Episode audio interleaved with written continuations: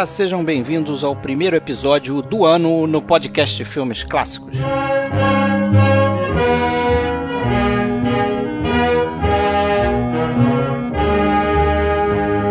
Esse é o nosso trigésimo episódio e a gente aqui decidiu ir até o Japão para falar sobre um dos grandes filmes do cinema mundial, talvez o melhor filme do grande diretor Akira Kurosawa, que é Os Sete Samurais. Esse filme foi influência para diversos filmes que vieram depois dele, é influência até hoje em filmes de ação e costuma figurar em listas dos 10 melhores filmes já feitos no cinema.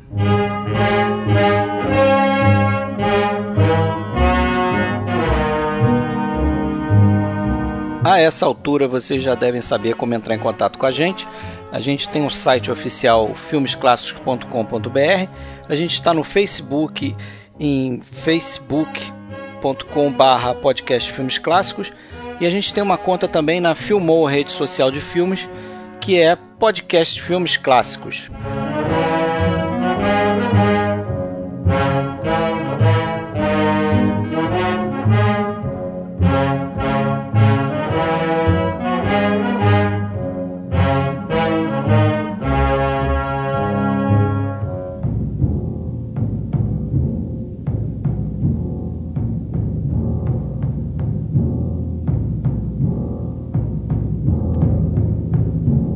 Então vamos começar.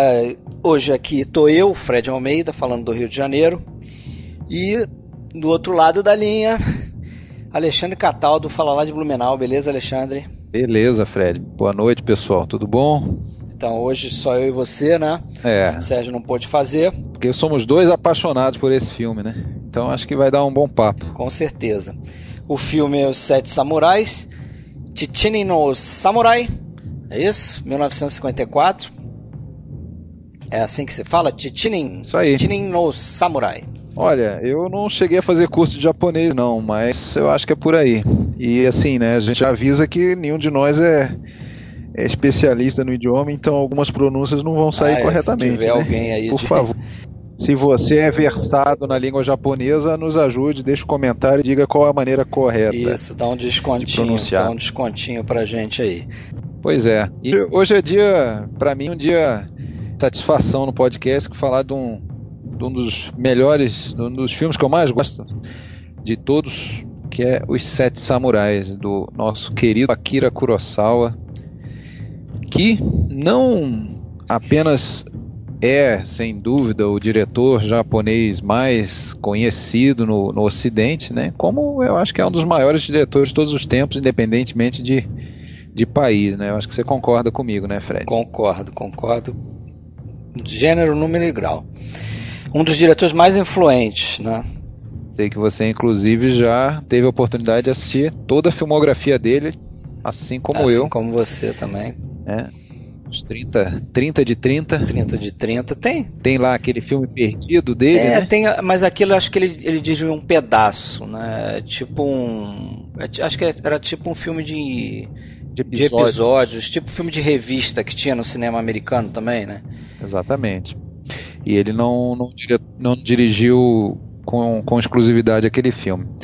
Mas então, é claro que a gente pode citar inúmeros outros grandes diretores japoneses e, e, é, os mais falados, claro, o, Ozu, o Mizoguchi, outros até mais antigos que também foram inclusive influência pro Kurosawa, né, como o Ya- Yamamoto, é, e vários outros contemporâneos dele, mas sem dúvida eu acho que ainda é o nome mais lembrado do cinema japonês eh, dentro do, dentro do, Do, do mundo ocidental. do Ocidente, né? Acho que é o, o cara É. mais lembrado quando se pensa em cinema japonês. E, e obviamente, dentre as várias e várias obras-primas que ele fez, dos seus 30 filmes, eu diria que tem ali pelo menos uns 10 a 12 filmes que, que são realmente sensacionais. É, sem dúvida, Sete Samurais ainda é o mais conhecido, o mais famoso, e eu acho que é o filme japonês mais popular né, no, no Ocidente e também é um filme bem popular no Japão, né? Inclusive é, em listas ali feitas lá no Japão, por entidades de críticos e revistas, ele figura entre os primeiros, primeiro, segundo, né? Mas curiosamente, no ano do lançamento, ele não, não foi para o topo, né? Ele ficou, acho que em terceiro, né? Entre os filmes lançados naquele ano, né? É, ele fez sucesso, né? Mas realmente não foi a melhor, maior bilheteria. Ele ficou atrás de dois filmes do Keisuke Kinoshita, em termos de na, na, nas enquetes do, dos críticos lá naquele ano. E, e, com o tempo ele foi crescendo. E eu acho que isso se deve muito também ao, ao fator ali dele ser um, um filme revolucionário né, para o gênero de filme de samurai. Né? Ele foi um filme que não, não desceu tão fácil naquele momento, né? porque ele, ele transgrediu as regras do filme de samurai até então. Né? Então ele não, não fez aquele sucesso todo, ele incomodou o público japonês um pouco na, naquela época, né? E com o tempo ele foi talvez sendo melhor assimilado. É essa a impressão que eu tenho, não sei você. Mas fala aí, o que, que, você acha do filme? Cara, esse, esse filme foi provavelmente, se minha memória não me falha, é o primeiro filme clássico é, não americano e não brasileiro também que eu peguei para ver assim de forma consciente. Sabia que era um grande clássico no cinema, era um, era um filme venerado e eu peguei ele porque era famoso e porque não era não americano. Na época eu estava vendo muita coisa de clássicos americanos e tal, e essa foi a primeira tentativa que eu fiz de ver um, um clássico não americano. E vou te falar que, que isso aí eu devia ter uns, sei lá, 19, 20 anos, 94, 95. Vou te falar que minha, minha primeira impressão é daquela de alguém que vai ver um filme com muita expectativa, né? E meio que se decepciona. Fala, pô, é legal, um bom filme, mas não é tudo isso também que as pessoas falam. Né? Pois é, ia comentar. Foi exatamente a mesma sensação que eu tive. Eu vi bem mais tarde que você. Eu vi já na, na, na casa dos 30 anos ali para cima, mas eu também é, avalio que ele não não cumpriu aquela expectativa que eu tinha de sempre ouvir falar, sempre ouvir falar. Naquele primeiro momento, né? Eu vi, gostei, achei um bom filme, um bom entretenimento, é, mas não era um filme assim que, nossa, que filmaço. E cresceu. Depois disso eu já vi diversas vezes. é, é devo, de, devo dizer que o fato de ver em, com uma definição melhor, uma qualidade de imagem melhor, é, é, propiciou uma apreciação melhor do filme.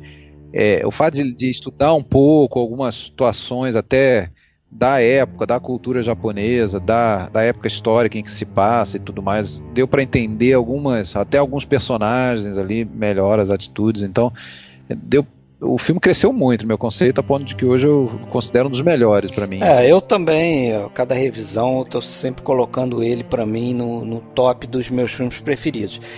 E acho que não só é, conhecer mais a cultura japonesa, né, o, o, e até conhecer mais a obra do, do Kurosawa, como você falou aí, a gente conseguiu ver os 30 filmes que ele fez e tal mas conhecer mais cinema, né? Porque é um filme muito é, cinematográfico, muito visual, né? Como era a obra do, do Kurosawa como um todo, né? E, e, e quanto mais filme você vai vendo, é, é, mais você vai entendendo da arte e tal, né? Até certo ponto, né? Não estou aqui falando que a gente, a gente sabe tudo, não sabe nada, sabe quase nada, na verdade, se for parar para pensar, o negócio é muito extenso.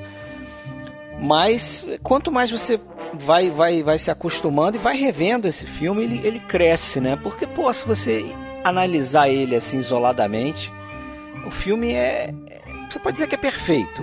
Para mim é quase perfeito é. o filme. Então, fotografia. É, hoje eu diria foda. isso também. Eu concordo com você. Hoje Os personagens interessantíssimos, porra, a direção espetacular, o elenco é excelente tem diversas cenas marcantes, diversas, diversas. Cinematografia, vários recursos bem legais Sim. utilizados. Trilha sonora é, é excelente, roteiro, porra, fenomenal o roteiro. A direção de arte muito boa. A montagem é, é, muito boa também, né? Os filmes de Kurosawa também tem essa grande virtude de ter uma montagem excepcional. Então, porra, é um filme que, além disso tudo, diverte. É um filme vibrante, né? Um filme de é. ação mesmo E, e tem ainda um, uma certa conotação ali social, né? Aquela coisa dos samurais com os fazendeiros. E... É, sem dúvida. Eu também. Eu, eu posso dizer que estou cada vez mais é, encantado pelo filme, assim, pela ele pode ser analisado, dissecado em diversas nuances, assim. Ele é um filme de mu muitas camadas, né? Se você se você está atrás de um filme que te, te, te ensina a fazer cinema, se você é um cara interessado na questão de cinematografia mesmo, nossa, é uma aula, né? É, aprender a para quem está interessado no roteiro, né? No, no, um roteiro que você vê tem, sei lá, deve ter mais 100 personagens no filme, evidentemente não todos tão importantes né, quanto outros, mas lá, pelo menos uns 20 personagens é, que seriam mais ou menos os principais ali, e nenhum deles é raso, nenhum deles é plano, né? não são bonecos, não são figuras estereotipadas, todos eles têm uma motivação, todos eles têm uma história individual, é, e não é à toa, né? Depois a gente talvez detalhe algumas outras coisas da produção, mas uma coisa que é bem é, é, sabida é que o Kurosawa ele era extremamente perfeccionista nisso, então ele ele tinha anotações ali paralelas ao roteiro do filme. Os seis ele, cadernos, ele, né? é, ele, juntamente com outros dois é, é, roteiristas, trabalhou no roteiro desse filme, né? Mas a, paralelamente a isso, ele tinha anotações que preenchiam seis cadernos, encheram seis cadernos que estão até hoje expostos lá numa, acho que numa sala de exibição ou num tipo um museu, né, uma, um memorial do, do, do Kurosawa lá em, lá em Tóquio. E esses cadernos, ele, nesses cadernos ele detalhava tudo sobre cada um dos samurais e dos fazendeiros, a maneira de falar, a maneira de se vestir, os trejeitos, o que comia. Ele fez uma árvore genealógica, né, do, do, dos, dos moradores do, da vila, né? É, parece que tinham cerca de 20 famílias, né, mais de 100 camponeses é, é, distribuídos em 20 e poucas famílias, e essas famílias, inclusive, durante as filmagens, eles ficaram né, realmente morando juntos e tudo. Então, toda aquela. Isso, sem dúvida, acaba dando né, um, realismo muito grande ao filme. Assim, né? Eu acho que isso é, é visível, que até se você se você vê, já acompanha e vê outros filmes japoneses, principalmente anteriores a isso, você nota que a, a, a, tem um diferencial em Sete Samurais que é justamente no realismo, né? Com uma série de recursos, tanto de cinematografia quanto do roteiro, de, de história e tudo mais, que deram muito mais realismo à história, né? Não, não fugiu bastante daquela coisa que se tinha antes lá do, do estilizada, eh, originalmente lá do vindo do kabuki, né, que era o, o teatro o teatro tradicional japonês, que era uma uma coisa muito estilizada, personagens com atuações exageradas e caras e, e maquiagem muito pesada e tudo mais. É, isso ficou ficou de fora, né? Não deixou de ser bonito é, matar, por exemplo, não eram aqueles golpes perfeitos, aquele herói individual, né? É, é, passou a ser uma, uma situação muito mais perto da realidade, né? É, o... tem essa, essa coisa, né, do, do filme de época japonês, que é o Jidaigeki, né, que eles chamam. Jidaigeki. Jidaigeki, que é o filme de época japonês né? E, e o Kurosawa estava querendo aqui com esse filme resgatar o que ele chamava de verdadeiro Jidaigeki, né? Que ele, ele achava que o cinema japonês tinha muitos filmes do tipo Chambara, é Chambara que, que chama, que é, no caso, é um subgênero, né? Que seriam os filmes focados só na, na luta, né? Na ação mesmo, né? Nas lutas de, de espada, de, de samurais mesmo, né? Uhum. E o Jake já é uma coisa mais. É, é, ele também pode abordar esse período, mas ele não necessariamente fica só no campo da ação, né?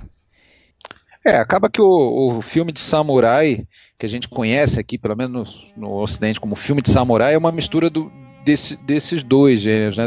É um Jidaigeki e é Shambara também, porque em algum momento vai ter luta, vai ter a, a, a o personagem que é é, mestre na espada, né?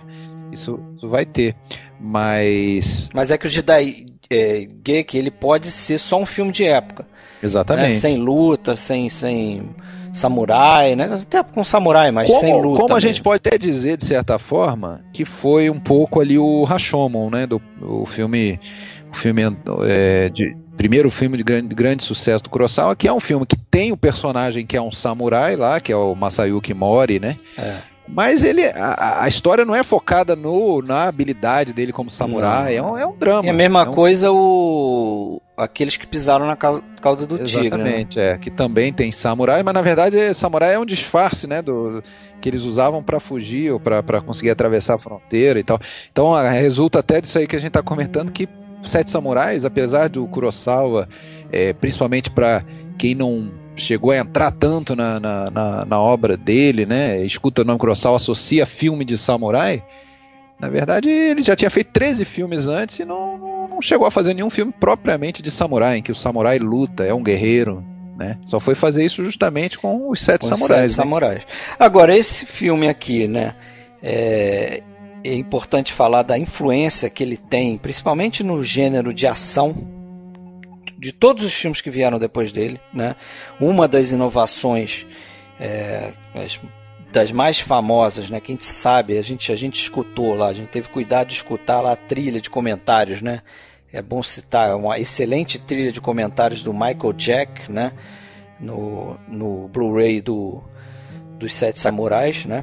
A Criterion Collection, né? Um Blu-ray realmente muito caprichado. Tem duas trilhas de comentários. Uma é do Michael Jack, que é um professor norte-americano e especialista em cinema japonês. E, e, ela é considerada uma das melhores É. trilhas de comentários assim já feitas, né? Muito boa mesmo. Muito Inclusive boa. pode ser baixada avulsa. Se você não tem o, o Blu-ray, tem interesse em ouvir essa trilha, você consegue É, eu baixar. vou, eu vou até áudio. postar lá o link lá, mas ele comenta nessa trilha, né, sobre algumas inovações que ele, ele observa no filme, né?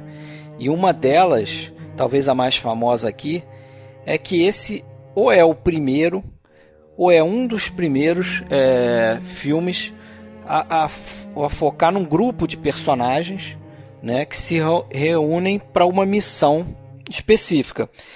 Aí, quando, quando eu vi isso, eu imediatamente pensei no Segredo das Joias, que logo depois ele fala, né?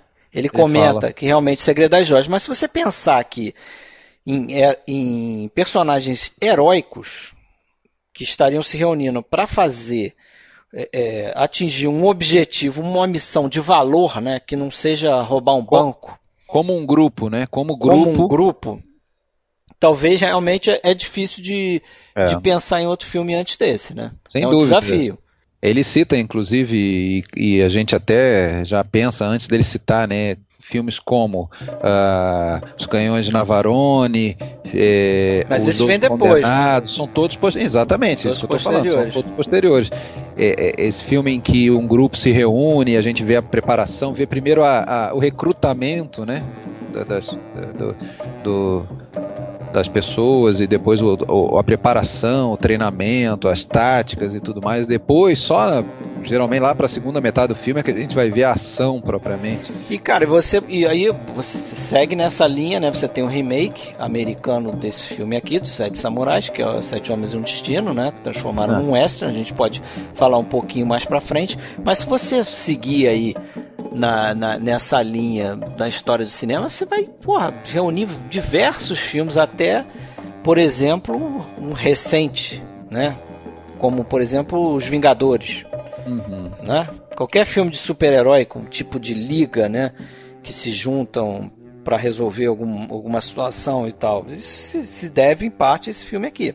Até desenho animado, né? A gente tem lá É. o Formiguinhas, né? O Ant Z. Que, lembra disso? Ele foi descaradamente usou o argumento dos Sete Samurais, né? É.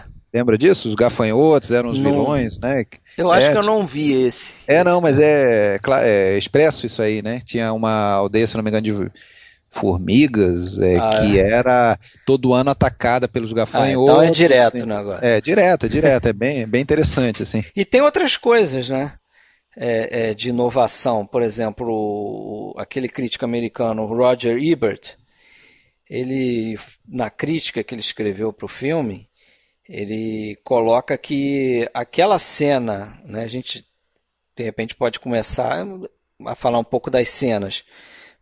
Mas vamos falar ainda um pouquinho de roteiro, mas só para citar a cena que ele, que, ele, que ele coloca ali, que é aquela cena introdutória do Takashi Shimura, do personagem dele. sensacional. Que é sensacional, depois a gente entra nela. Mas aquela cena ali, é, o Roger Ebert diz que talvez tenha sido a cena que criou essa coisa do, do, do herói ser apresentado em uma cena que não tem a ver com o plot principal do filme. Exatamente. Hã? Mas é uma cena que mostra a habilidade, sim, o, sim, é pra, o, do que, que ele é capaz, né? Para mostrar o, para introduzir é. o personagem, né? E é interessante que aquela cena ali, a gente vai falar dela depois, mas vamos lá, já que entrou, vamos falar. Eu, eu acho muito legal aquela cena por várias razões, várias, mas uma delas, justamente por isso, porque ao mesmo tempo em que ele apresenta o, o, o personagem, o Kanbei, né? Depois nós vamos falar o nome dos samurais para nós. É naquela cena em que o é através daquele, daquela ação dele de resgate da criança que os fazendeiros que estão ali na, na, na vila, na, no vilarejo, para recrutar samurais, é, eles notam ele, eles veem, pô, esse cara aí é valoroso, esse cara aí botou a, a missão né, de, de, de proteger o, o, o, próximo acima da, da imagem, acima da. Acima da, do status dele, né? Do status dele. Ele cortou lá o, o nozinho. O, Corta o rabicho de cabelo. Rabicho, dele. ele cortou o rabicho, que é porra, um negócio. É, que significa muito para um samurai. É, né? aquilo Tanto ali é para o samurai, ou, ou ele faz aquilo quando ele é punido, é. então ele, ele vai perder o status de samurai dele, ou quando ele decide é, é, abdicar do status dele. Por exemplo, para virar um, um, um, monge, né? para virar um, um padre. Exatamente. Mas... E aí, ao fazer aquilo, a gente nota né, a, a expressão de espanto das pessoas que estão ali assistindo, né? É, que justamente era o meu, como assim esse, esse samurai ele está abrindo mão disso porque ele precisava fazer aquilo para se disfarçar como um, um monge, né, e, e, e poder agir no, no resgate. Então, é, e aí naquele, naquele momento os, os, os, fazendeiros estão à procura de uma alma boa que vá ajudar eles e, e vem, bom, esse cara ele tem provavelmente vai querer Pronto. nos ajudar também. Acharam. Então a gente, a gente assiste a entrada, descobre quem é o Cambei e a gente assiste os fazendeiros descobrindo ele também. É, é muito legal. né? E a cena, a cena é espetacular, tem, tem aquele uso de câmera lenta que até o assim, Kurosawa é. já, já tinha usado antes, só que ele talvez tenha inovado nisso também, que é não só usar a câmera lenta, né? Usar a câmera lenta com planos na velocidade normal, né? Fazer uhum. essa intercalar, né? Essas esses dois tipos aí de, de, de planos, né? E, pô, aquela cena é, é fantástica. O, o, bandido com o bandido saindo. Em câmera é lenta. E Girotono, né? Um ator, um ator famoso e tal, né? É, esse cara, esse cara é, é, um dos únicos que estão tá, nos dois grandes filmes, né? Considerados os dois maiores filmes japoneses, né? Ele tá nesse aqui, no Sete Samurais, e ele também tá no filme do Ozu, lá naquele Era Uma Vez em Tóquio. É. E é interessante que assim, é um ator bem, bem famoso e fez um papelzinho mínimo, né? Só aparece é. naquela cena ali. Mas aquela cena é muito boa, né, cara? A cara dele saindo ali em câmera lenta e tipo, meio que sem entender como é que o, o Kanbei entrou desarmado, desarmou ele, ainda conseguiu ferir ele mortalmente, né? Spoiler total, né? O pessoal uhum. já sabe que a gente vai dar spoilers. Mas aquilo ali é muito bom, né? E é. aí aquela expectativa, as outras pessoas também em volta ali. Tem já o, o Kikuchio, né? Que é o personagem do Toshiro Mifune, também introduzido nessa cena, né? É, e é muito interessante, é muito interessante que a gente não sabe ainda quem é ele, o Kambei também não conhece ele, mas eles já trocam alguns olhares. É, ali, muito, muito, muito curioso aqueles. Eles já se comunicam de alguma forma. O Kambei já nota aquele cara meio, meio esquisito. E o, e o Kikuchi também, de certa forma, já, já mostra ali um misto de admiração, de. de... E também sem saber o que fazer, né? Tipo, é. não consegue fixar os olhos no Kambei. ele fica meio, não sei se com vergonha. O, o personagem do, do Toshiro Mifune é muito assim, né? Muito. A gente vai falar desse cara, ele merece, né? Instintivo, Não... talvez. Não... E, e, e, ali no final da cena, quando o bandido morre, ele mostra uma faceta que é uma coisa que vai acontecer em outros momentos do filme, né? Ele não teve participação nenhuma na coisa, mas ele quer tirar uma onda, né? Ele uhum. quer, ele vai lá, fica meio que chutando lá o, o bandido morto. O, o... É. Você lembra disso, né? Lembra. Ele faz uma festa ali como se fosse ele. Ele depende muito da imagem dele, né? Porque a gente vai saber no transcorrer do filme, né? Por quê, né? Agora, do ponto de vista de cinematografia, já que você falou essa cena, é uma coisa muito legal nesse filme, e você, muito melhor do que eu, sabe falar disso, que você, você é um estudioso do, da, de, de, cinematografia, de, de, profundidade de campo, essas coisas. Mas eu não sei se é porque eu vi no Blu-ray, quer dizer, eu revi né, no Blu-ray e tal, com uma qualidade sensacional, eu pude perceber coisas que vendo em, é, antes eu não tinha percebido é, que é, justamente esse uso de profundidade de campo, ou deep focus, né, que eles falam lá, é, no, no, no, em inglês, que você tem uma, um, um, plano com um monte de coisas acontecendo em diversas posições, né, em primeiro plano, plano intermediário, lá no fundo, e você vê tudo, tudo em foco, né, e as ações paralelas acontecendo, e você repara que então todas as, todos estão realmente atuando, não tem ninguém fazendo uma mera figuração ali. Então nessa cena, depois que o bandido morre, você vê o, que, o bandido no chão com o Kikuchi tripudiando dele, né? De um lado da cena, do outro lado tem a, a família lá comemorando a libertação da criança. Nisso você vê o Kanbei indo embora, saindo de cena e, e, a multidão vindo. Quer dizer, você tem quatro coisas acontecendo, você vê tudo.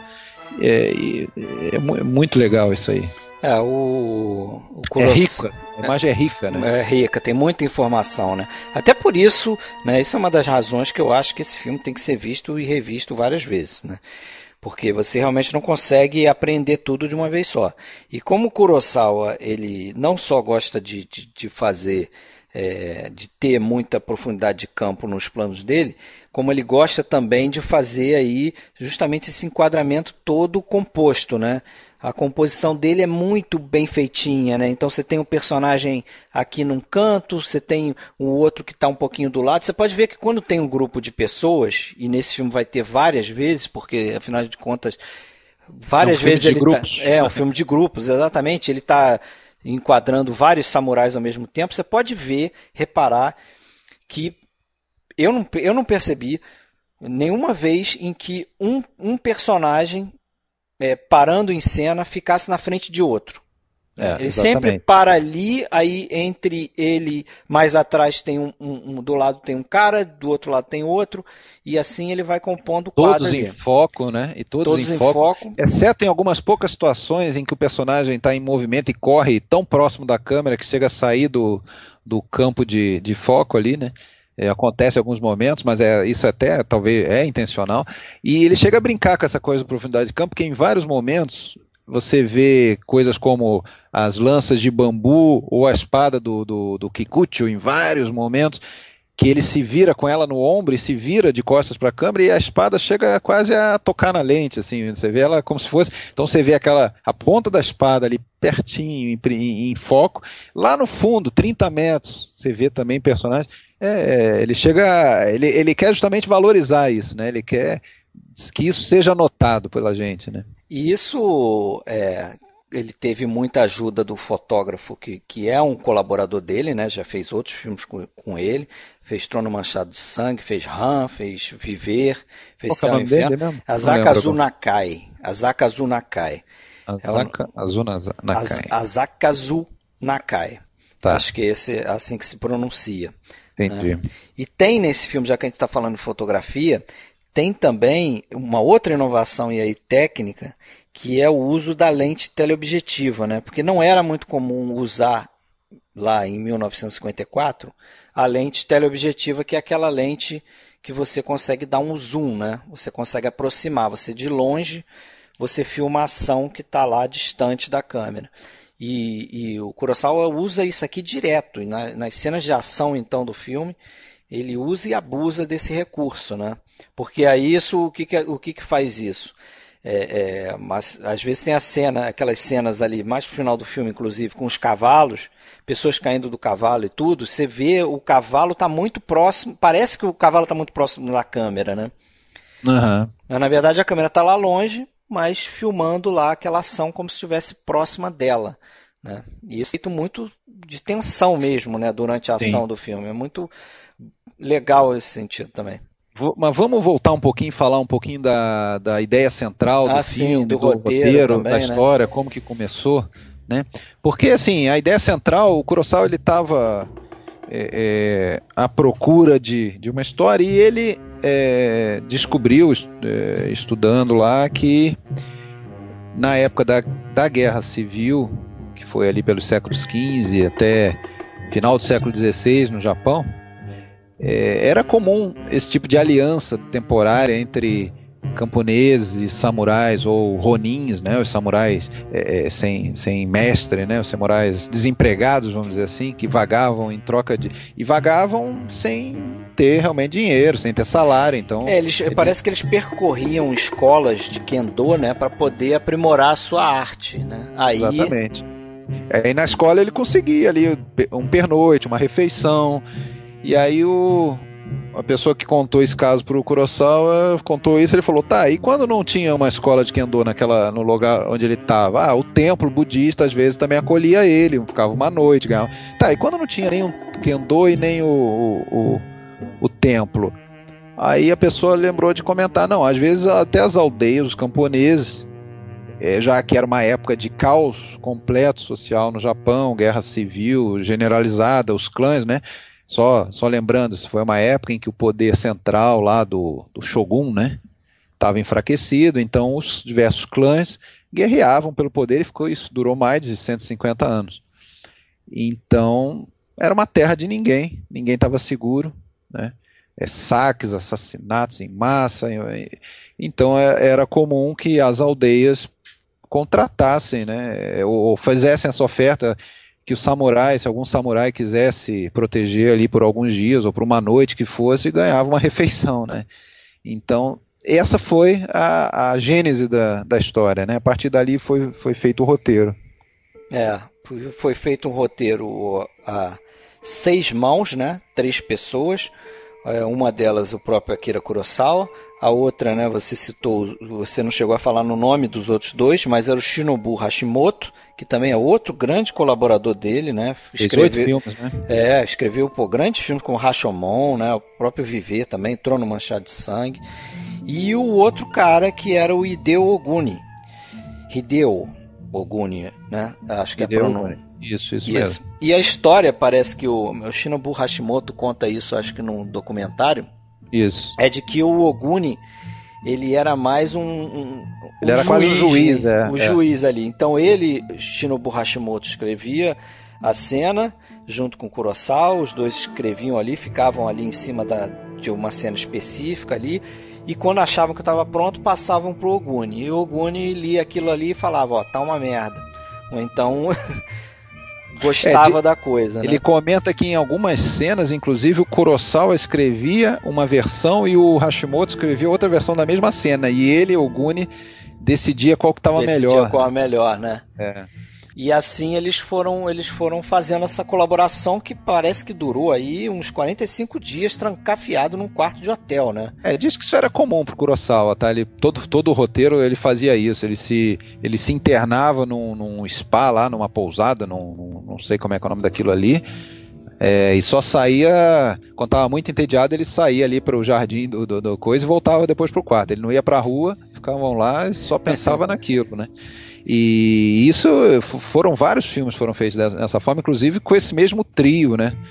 É, que eles colaboraram em, em, vários filmes, né? Inclusive o Hashimoto também assina fi, alguns filmes que a gente também, que eu sei que você gosta muito também, que são do, do Kobayashi, que vai um dia merecer um, um episódio sobre ele no, no podcast Filmes Clássicos. Ah, Masaki sim. Kobayashi. O Harakiri, ele, ele assina o Harakiri, ele assina ah. o Rebelião, né? Que são, são filmaços. também, são filmaços. Então, é, fizeram um roteiro, e pelo que eu sei, muita coisa do roteiro na hora de ser filmado, o próprio Kurosawa passou a caneta vermelha, arriscou, né? Que ele achou que, que, que o roteiro estava muito extenso em alguns pontos.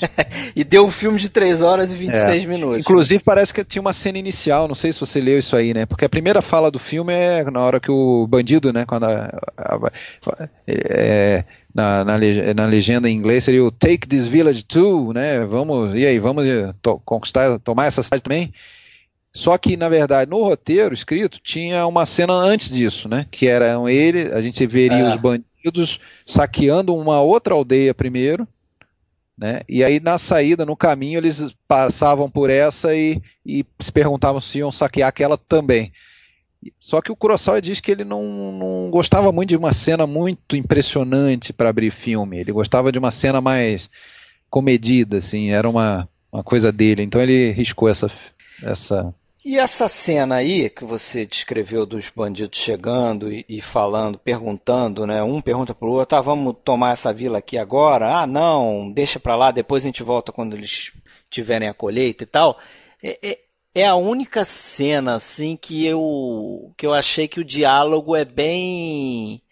É, é feito para informar a gente, né? É uma coisa bem de roteiro, assim. Porque não, uhum. se você pensar, não faz muito sentido os caras chegarem até a beira da vila para dizer, ah, não, não vamos tomar essa daqui, não.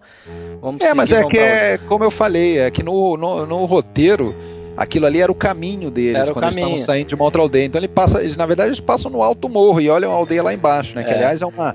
É um plano que vai se repetir no filme. Em vários momentos a gente vê a aldeia de cima, né? É. Até para é. ter noção do espaço que tem ali, é. né? Que vai e, é legal, e é legal aquela primeira vez ali, né? Quando aparece que tem aquele famoso o cut, cut, cut, né? Tem, tem vários. Várias planos, elipses, né?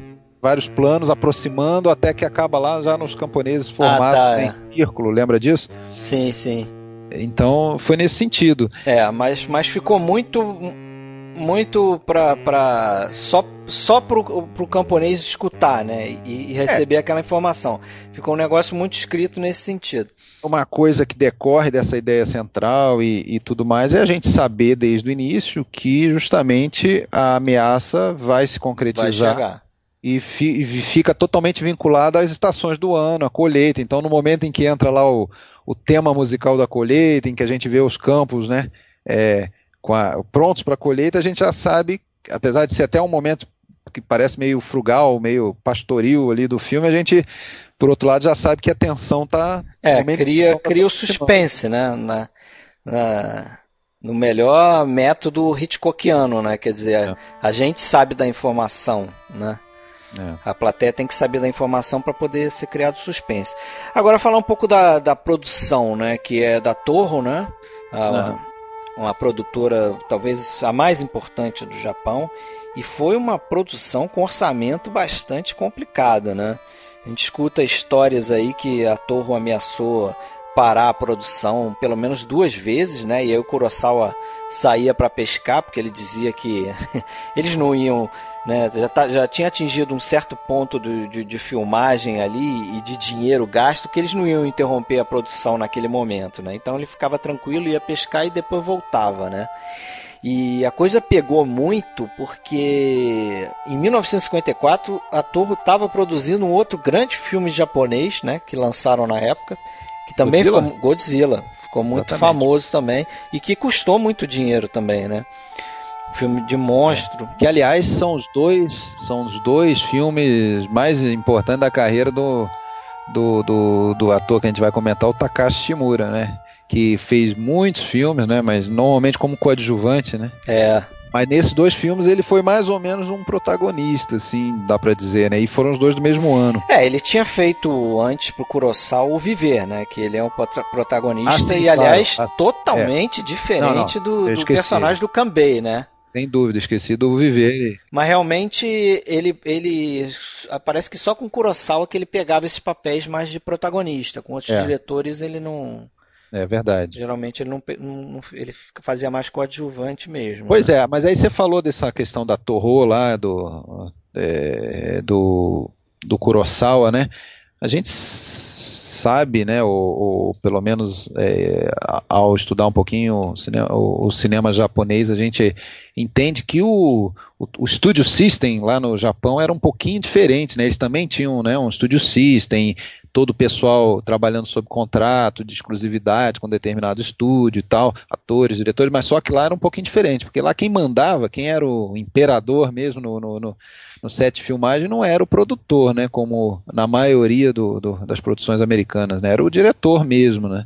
O diretor tinha uma, uma liberdade, autonomia, né, autonomia, uma liberdade e se fala que apesar de ser um sujeito de bom trato, um sujeito até tranquilo nos relacionamentos ali, ele dentro do set ele era um, um um imperador, não um tirano. Ele tinha esse apelido, né? Inclusive. Mas ele era nada, nada entrava no filme, nenhuma rajada de vento que a gente vê no filme é, é, é por acaso, é porque o Kurosawa queria que tivesse lá, ele achava que tinha uma função para aquilo. Né? É, tinha o controle absoluto, não? Então, esse, esse Studio System japonês ele era muito mais de diretores do que de, de produtores. E assim, e nessa época especificamente, que foi uma época que teve, é claro, a Segunda Guerra Mundial que afetou enormemente o cinema japonês, que já era é, muito produtivo né, no, no, nas primeiras décadas do século XX, né, é, e, e, ali afetou e voltou a, com força total lá justamente no final dos anos 40, 1950, por ali, né, que aí voltou com força total. Então ali em 54 estava no, no auge assim, a produção, eram ah, eram cerca de, de 400 filmes produzidos por ano, ou, ou, eram mais de sete, sei lá, eu acho que eram cerca de 7 mil salas de cinema. Assim, é, o, o, cinema japonês era, era muito produtivo e era um entretenimento muito procurado, né? A indústria realmente movimentava muito dinheiro, né? E claro, cabe citar, tinha outros grandes estúdios ali concorrentes, né? O Shoshiku, o Daiei, mas eu acho que a maior parte do, do, dos grandes filmes japoneses que a gente lembra, e principalmente vinculado ao Kurosawa, são os da, da Toho mesmo, né? É, é verdade.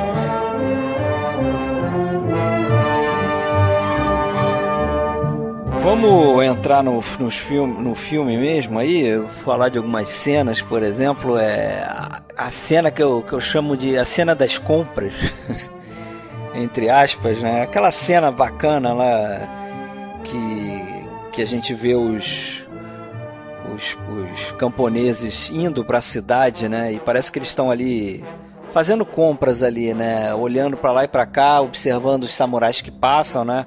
É Samurai Search. Samurai Search, né? É, que tem uma, uma música legal que você vai botar para nós aí, é. tenho certeza. E que ali tem o, o, outro grande ator japonês, né? Fazendo aí uma pontíssima, né? Talvez a primeira participação, primeira aparição, a aparição a dele, né? aparição. Né? que é o Tatsuya Nakadai, né? Eu nunca tinha, nunca soube disso, revendo agora pela terceira ou quarta vez o filme, eu, eu li sobre isso e, e, e é ele mesmo, é o segundo que aparece, né? Na verdade é o segundo samurai é. que aparece. O pessoal com certeza vai ter a oportunidade de ver na nossa galeria, eu vou botar uma foto quando ele aparece lá. E se alguém está ouvindo a gente e não sabe quem é o Tatsuya Nakadai, ele é um ator que um pouco depois tornaria um, um protagonista de muito japonês, inclusive do, do próprio Kurosawa. É, meio né? que substitui o, o, Mifune, né? O Jimbo, Céu e Inferno, ainda como não principal, né? É. Mas depois em Mas Kage... depois ele vai fazer o Han também, né? Isso. Mas já foi, tinha sido protagonista do Harakiri, do, vários filmes do Kobayashi. Agora, é interessante nessa cena aí que tem bastante movimento, né? Que é uma coisa que tem ao longo do filme todo, né? Dos Sete Samurais. Sim. É, pode reparar, ou, ou, a câmera está em movimento, ou os personagens estão tá, em movimento, ou os dois. Né? E mesmo quando ele filma, por exemplo, um, sei lá, um, o que ele quer mostrar lá, fazer aquela pontuação da estação, né? Que está mudando de estação, tá saindo, né, entrando a primavera, ou o que seja, mesmo quando ele filma lá um, um campo de, de, de, com plantas e tudo, as plantas estão balançando, né? Tem o vento. Daí o vento, né? Então, e, e essa cena aqui deles observando, é muito interessante a montagem, né? E, e, e como a gente acompanha ali aquele vários movimento, cortes, né? vários Vai, cortes e acompanha e, um para a esquerda, depois volta isso, para direita, passa para cá, passa para lá. O uso do ponto de vista, né? A gente é. A gente às vezes vê eles vendo, depois a gente vê com o ponto de vista deles também. E assim, é tão, é tão impressionante a quantidade de movimento que tem nesse filme aqui, nos Sete Samurais, né? Que, e, e, na obra do Kurosawa também, que ele, se você reparar, ele, ele tem uma opção, ele opta por, por é, fazer uma elipse, né? Passar de um tempo para outro tempo, né? De uma cena para outra, ele opta pelo uso daquele wipe, né? Aquele efeito ah, de direto. wipe. É tipo como se fosse uma tem cortina, né? É, é, você reparou, vai da esquerda para a direita ou da direita para a esquerda. Então passa aquela cortina assim e vem a próxima cena, né? Aí você tem a impressão que o tempo passou. Pois é, esse wipe ele confere ao filme uma, um ritmo é, impressionante, assim, né? Porque você não tem gordura, né? É um filme que você fala, poxa, 3 horas e 27 minutos. Seria natural que fosse um filme com alguma sobra ali, né? Com algumas cenas paradonas, e não tem.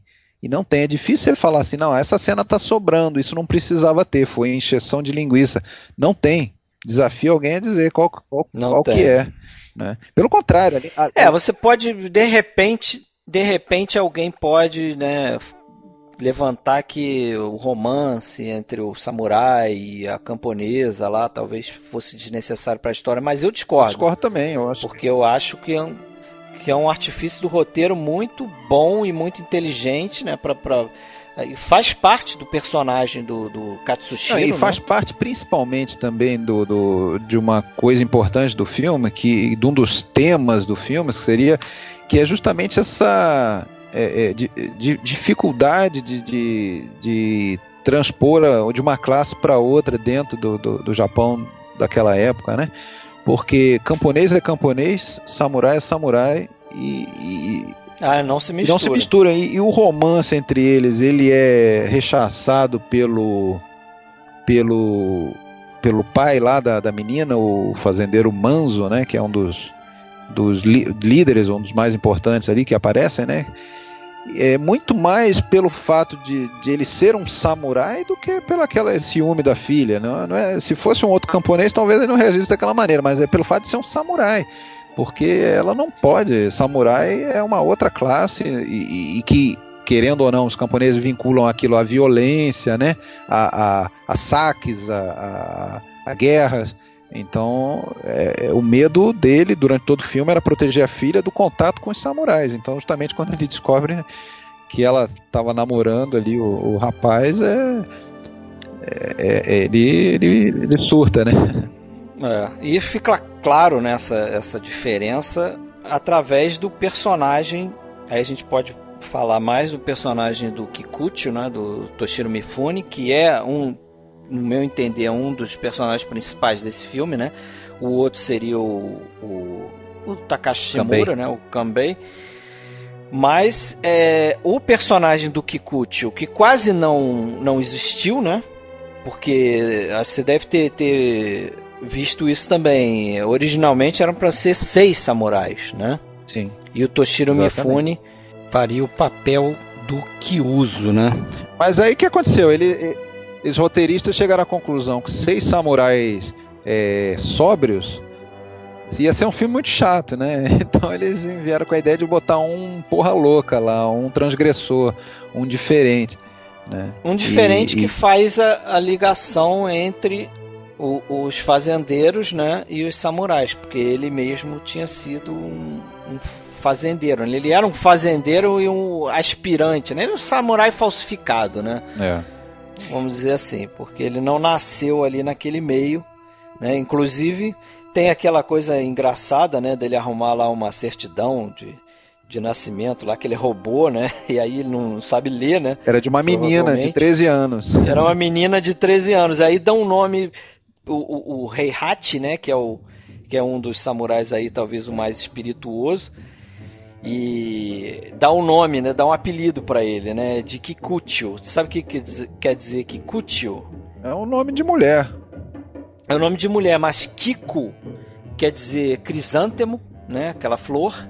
E uhum. tio quer dizer mil gerações. Então, uhum. o nome dele é isso, é crisântemo de mil gerações, né? É, e ele, como é analfabeto, ele não entende, ele não entende nem que está sendo zoado, né? Zoado, né? Eles, eles passam só a adotar o nome para pegar no pé dele e ele nem entende isso, né? Ele é analfabeto.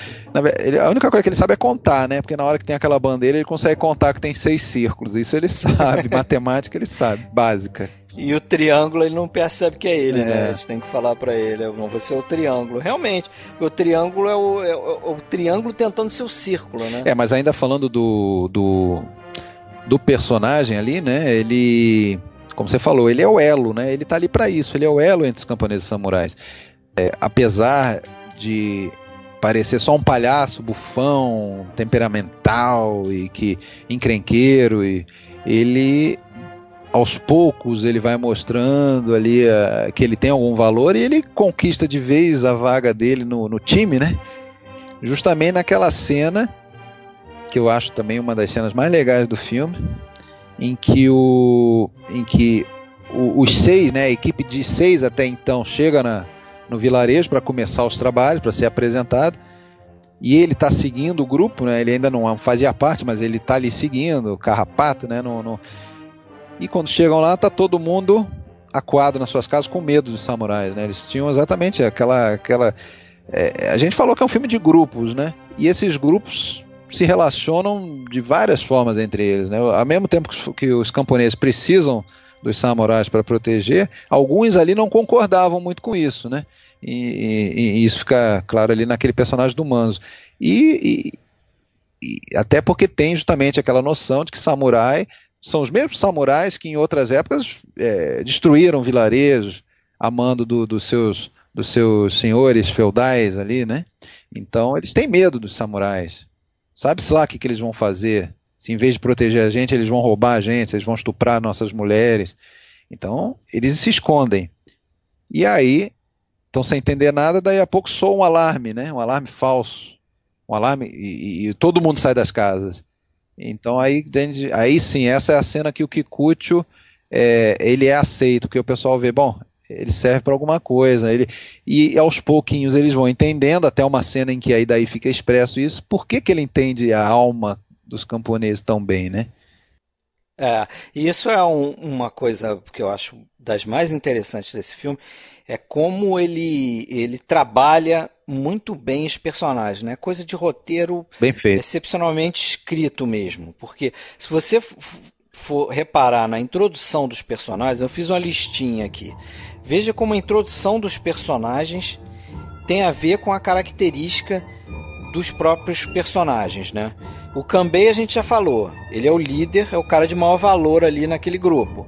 Então, pô, a, a cena de introdução dele, ele salvando a criança né, cortando lá o rabicho, como a gente falou, é, deixando o status samurai dele de lado para uma coisa superior que é salvar aquela criança daquele bandido.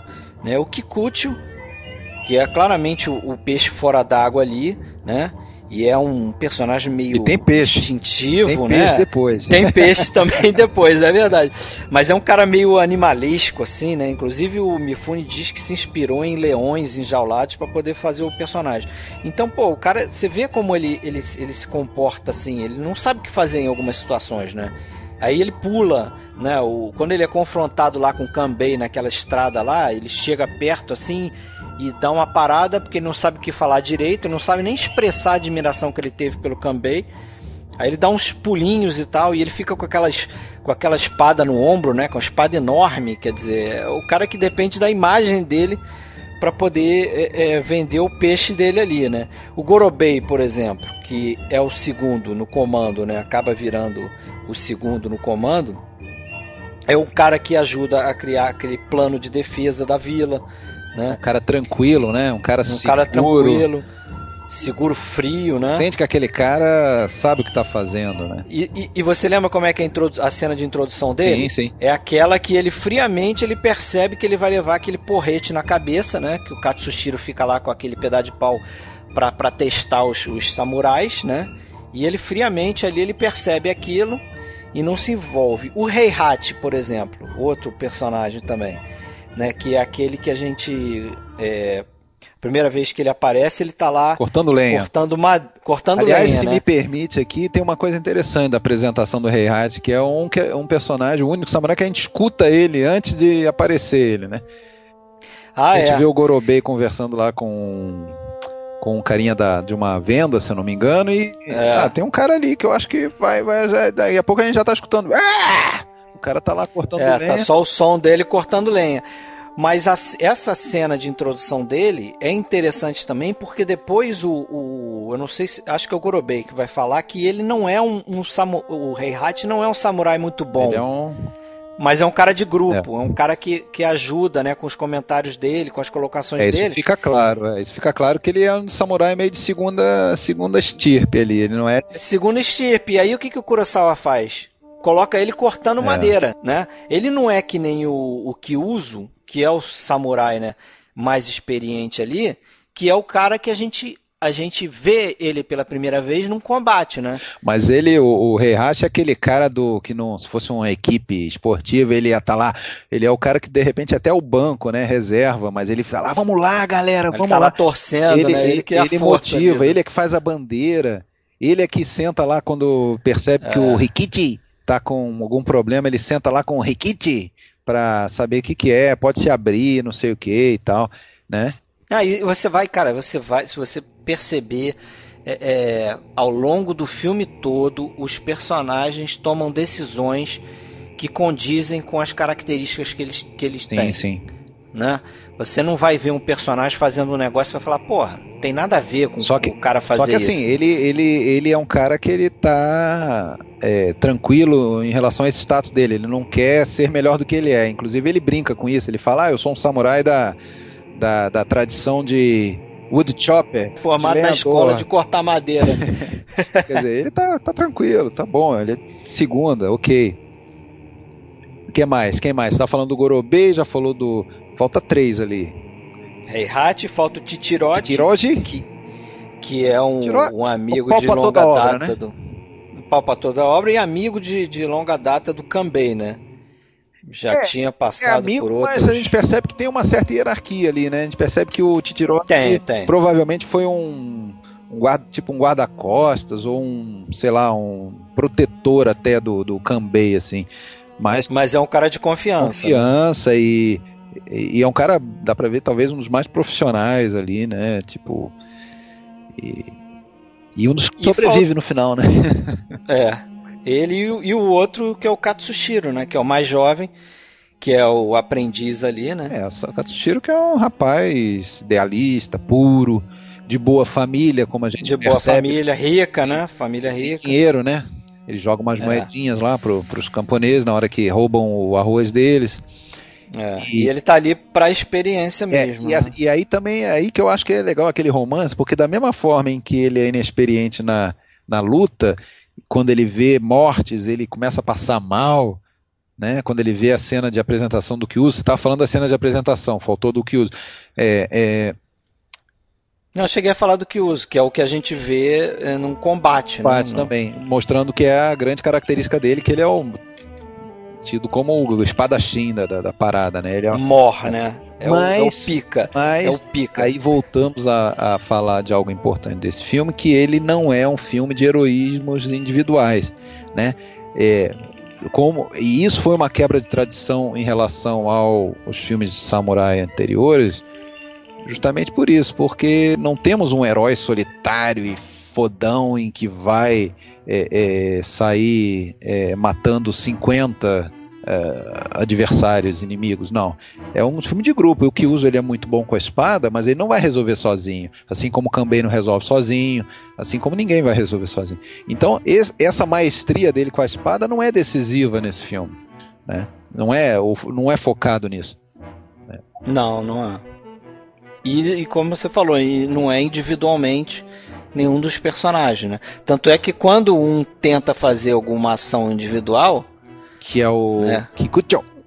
o Kikuchon, quando tenta lá, abandona o posto dele, né? Duas vezes, Você né? vê- Você vê Inclusive, que é por inveja que ele faz aquilo, né? é, ele quer se mostrar, né? Ele quer Não sei- se não sei se provar reparou. que ele é tão bom a quanto. sequência da. O que, que aconteceu? Teve aquela noite anterior em que o, o Kyuzo em que eles falaram, bom, eles estão com duas. Ah, não, eles estão com três. Eles têm três armas, né? Três. É... Espingardas. Né? Da antiga, eu não sei qual era o nome, né? Que aliás, assim. Mosquete, é, né? Exatamente, mosquete. Que aliás, assim, a arma de fogo no Japão foi introduzida ali meados do século XVI pelos portugueses. Era ainda uma, uma coisa relativamente nova e mortal, né? Tanto é que os quatro samurais que morrem na história, no filme morrem por arma de fogo, né? Enfim, tinham três. Então a gente precisa tirar essa vantagem deles. Alguém vai lá buscar uma, vai ter, aí o que uso vai, né? O que uso vai é, passa horas, o Katsushiro fica em cólicas lá, porque o Katsushiro idolatra o, o Kyuzo, né? e depois ele volta lá bonitinho com a arma, tá aqui a arma, ó, e pode riscar ali que eu mato foram é, matei mais dois bandidos, né? Que tem lá o, o, o Control Freak, né? o Control Freak, ele tem a planilhazinha dele, ele fica riscando lá a quantidade. Mas, a, mas aquilo é genial, cara, por do Kurosawa, porque a gente vai acompanhando o que está acontecendo que na história. Fecha, né? que, que, não me incomoda um pouco, sabe? Porque parece não, eu fico me perguntando como é que ele sabe que tem 40 é, bandidos, não, né? Exatamente. E parece que lá naquele ataque anterior que eles vão lá na, na, na no esconderijo do, do, dos ladrões e tem um incêndio e acaba falecendo a, a mulher do, do, do Rikichi, que a gente descobre ali naquela cena que ela tinha sido sequestrada previamente né, pelos, pelos bandidos e acaba morrendo também o primeiro samurai ali, o Heihachi. É, então, naquela cena, provavelmente morreram sete bandidos, né? Porque quando ele faz lá o, o, diagrama dele, só tem 33 círculos, três fileiras de 11. Não sei se você. Ah, mas morre bastante ali. É. Mas como que ele sabe, né? Eles ficaram ali para contar? Sei lá, meio, meio esquisito. Mas tudo bem, tudo bem. Eu acho que eles guardavam, né? Eu fico mais bolado é como é que eles descobriram que eram 40. Porque quem é que fez essa conta para eles aí exatamente 40? É, mas é, são essas coisas, né? São árabe. Agora, é, agora essa cena aí do, do fogo é muito bacana, né? Porque, inclusive, aquilo ali foi, foi altamente estressante pro, pro Kurosawa, né? Porque ele disse que ele odiava fogo e, e, e aquilo ali é de verdade, né? Eles botaram fogo num, num grande celeiro ali e inclusive tiveram que filmar do jeito que foi mesmo, não dá para fazer de novo, porque parece que o fogo começou a pegar muito rápido. É. Né? Inclusive se machucou e, o ator lá, o, o Yoshio Chuya, que faz o Rikichi, ele se machucou, né? Queimou as vias respiratórias ali por dentro. É. É porque ele, ele é o cara que mais se aproxima ali com, justamente atrás da, da esposa dele, né? Que acaba optando por entrar e se suicidar no fogo ali. Pela vergonha, e... né? Ela não consegue Pela encarar vergonha. vergonha é, encarar o, o, o, marido, né? De tanta vergonha. É, mas ali o Kurosawa parece até que queria que o, o Rikichi, o personagem, se aproximasse mais, né? Mas ele não conseguiu mesmo porque o fogo tava, tava pegando ali, o negócio estava sinistro. Inclusive, depois que a cena acabou, é, esse ator, né, que interpretou Rikichi, conta aí num documentário que o Kurosawa é, foi para um canto assim chorar, porque aquilo ali foi muito tenso para ele, assim. Ele, ele viu que ia dar merda ali, né? Uhum. Mas acabou que, fora o Rikichi aí que ficou com a traqueia aí meio, é.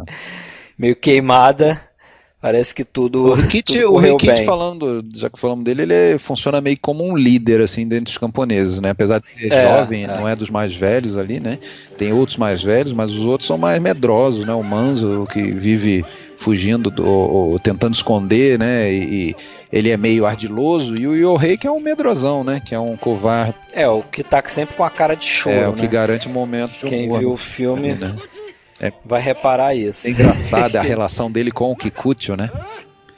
É, o Kikucho é aquela coisa, né? Ele é, como entre os samurais ele é o, ele é o mais é, sacaneado, ele tem que arrumar alguém mais fraco que ele para sacanear também, né? para fazer bullying, pra né? fazer bullying. Então tem vários momentos em que, porra, ele empurra o, rei, dá chute na bunda dele, mas, não, mas tem uma relação de, de, de amor ali, que quando o rei morre, tem ele fica transtornado lá no final, né? O senhor Bokuzen Hidari é o nome do ator, é, né? Do ator, né? É, é verdade. Agora, outras coisas interessantes do filme é que, que falar das flechadas, hein? Tem alguns momentos ali que o que tem um Ah, arco e verdade. flecha, até o, o Gorobei, Gorobei, né, que é usa um arco na- e no arco e flecha. flecha, né?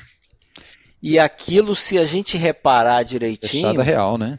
É flechada real. Inclusive tem, tem uma tem, tem atores que quando recebem flechada no peito estão recebendo flechada no peito. É claro que eles têm uma tipo Proteção. um colete de madeira ali. Mas e se o cara erra e acerta no pescoço, hein?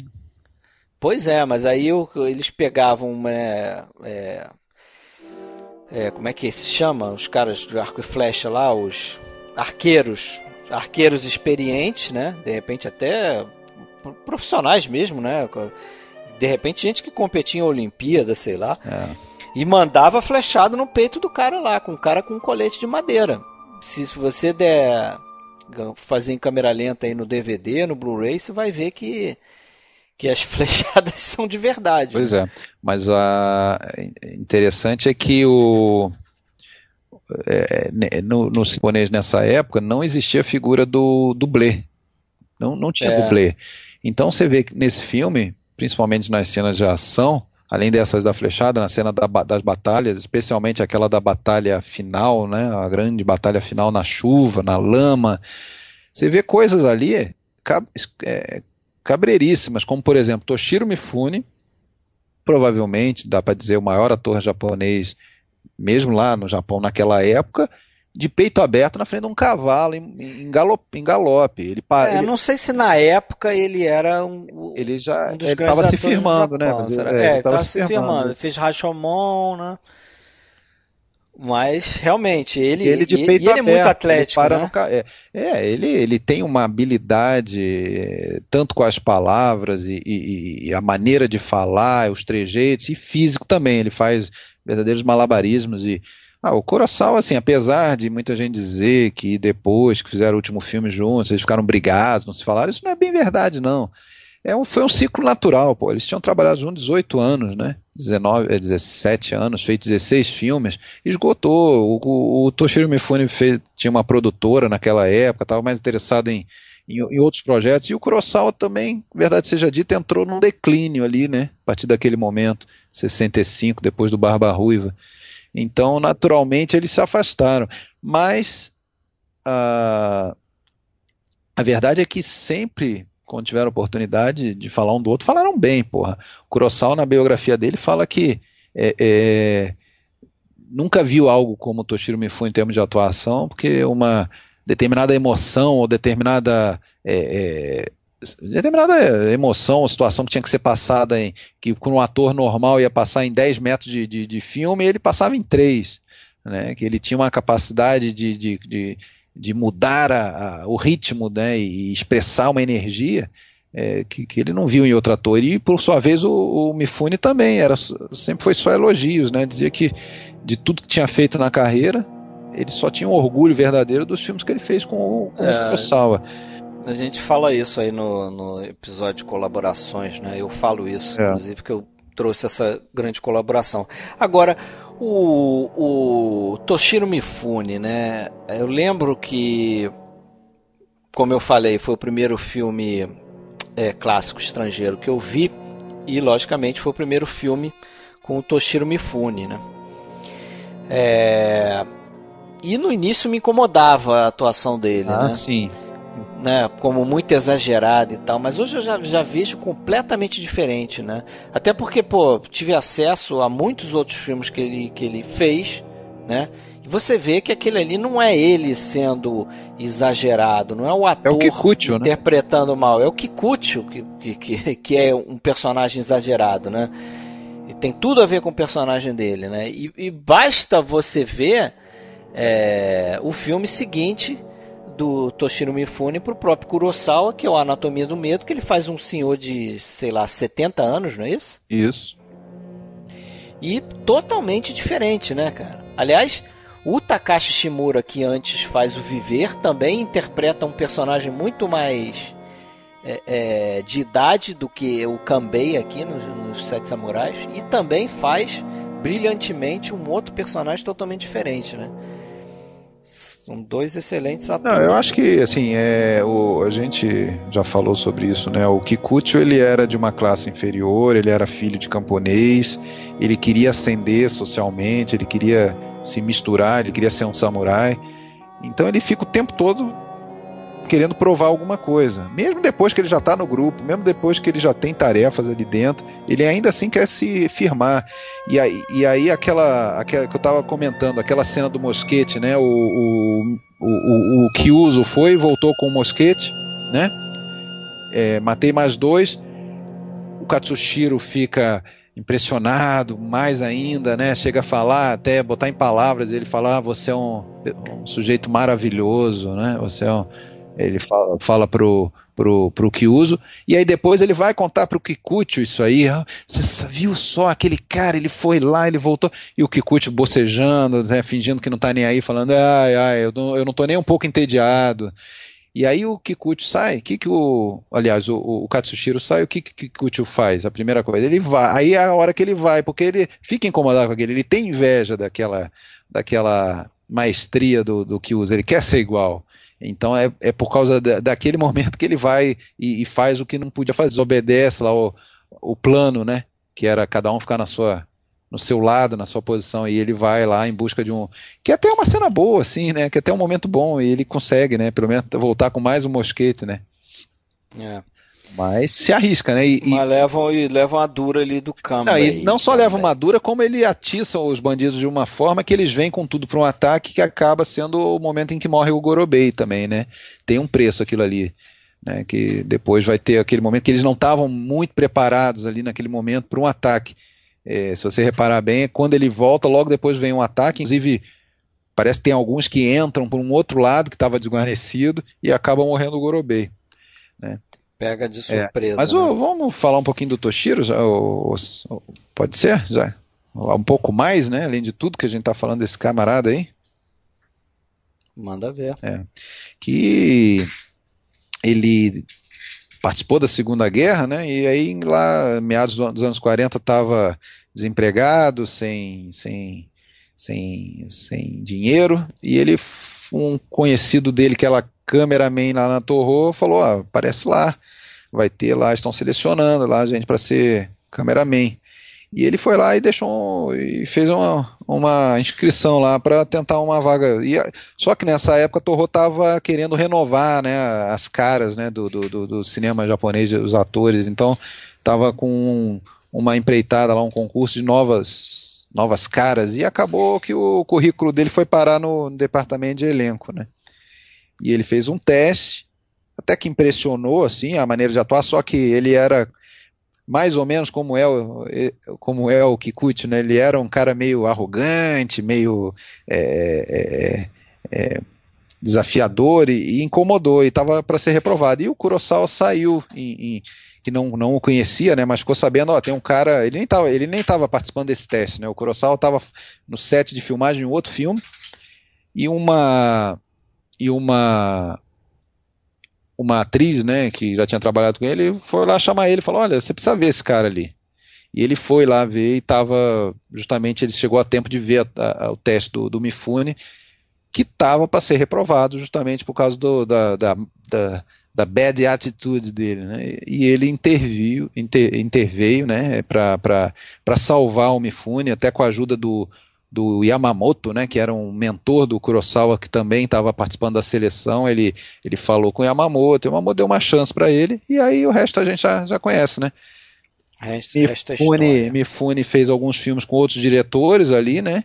Que era, na verdade, uma patota, né? Ele falou, ah, o, o Kurosawa falou, oh, fulano, tem um cara novo aí, ó, põe ele num filme. Aí ele fez um, um filme de estreia, depois fez dois filmes com esse próprio Yamamoto, e o quarto filme dele foi daí o primeiro dele com o Kurosawa, que é o, o famoso O Anjo Embriagado, né?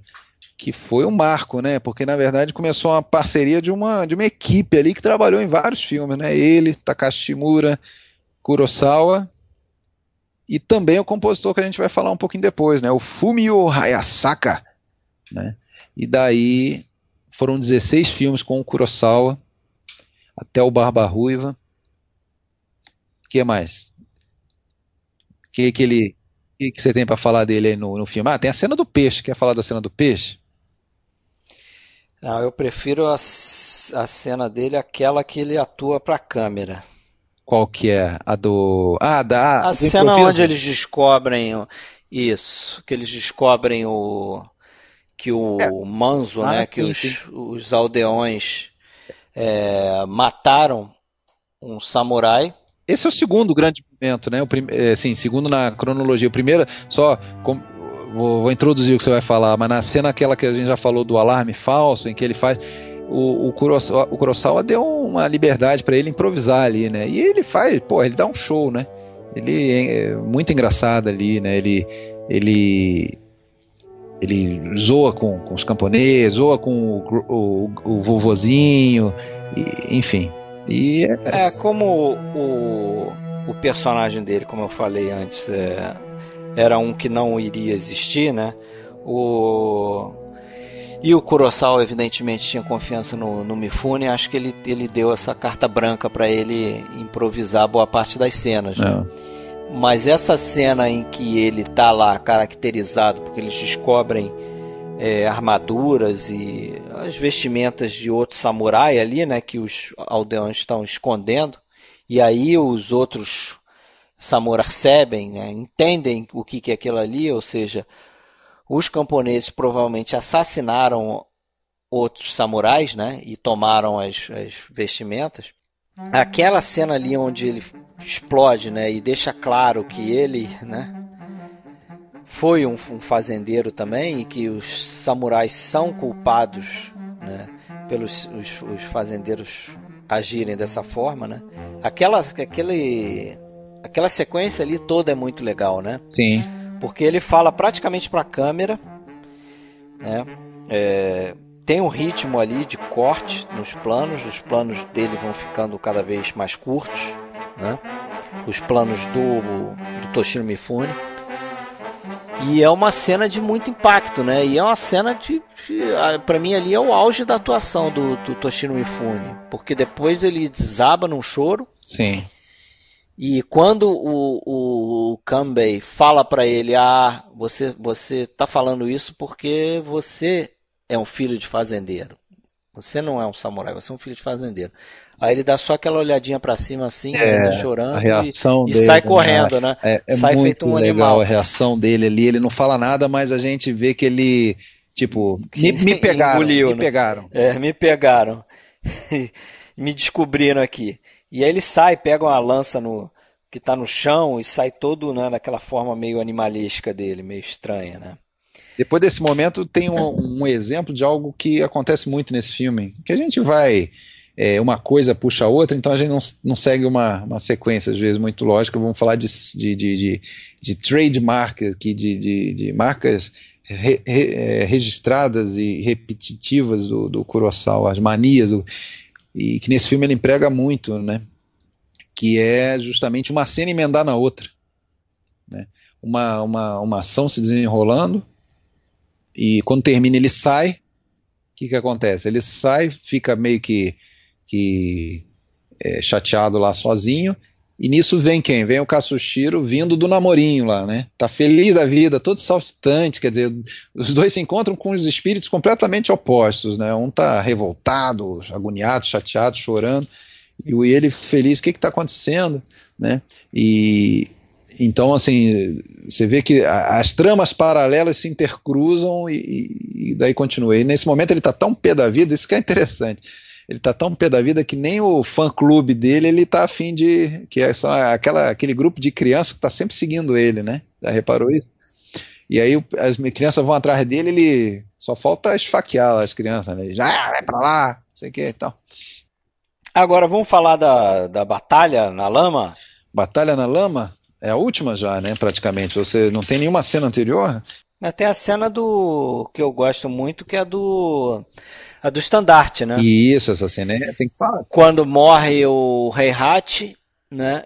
E é justamente o, Toshiro Mifune que sai correndo lá de cima da, do cemitériozinho que eles têm uhum. ali, né?